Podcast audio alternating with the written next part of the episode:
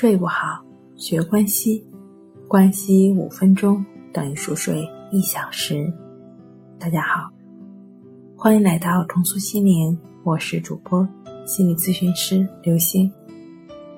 今天要分享的作品是：熬夜真的可以减肥吗？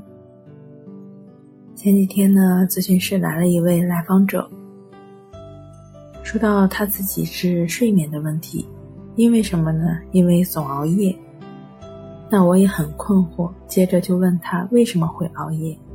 他的回答让我大吃一惊。他说：“我熬夜是为了减肥。”当时我听了都震惊了，问：“为什么会有这样的想法呢？”对方说：“我好多朋友在连续熬夜加班之后都瘦了，所以熬夜肯定能减肥啊。”我顿时有点哭笑不得，对他说。他们之所以瘦下来，一呢是因为工作压力大，饮食上不太规律，这和熬夜没有半分的关系。事实上，熬夜可能会让你变胖。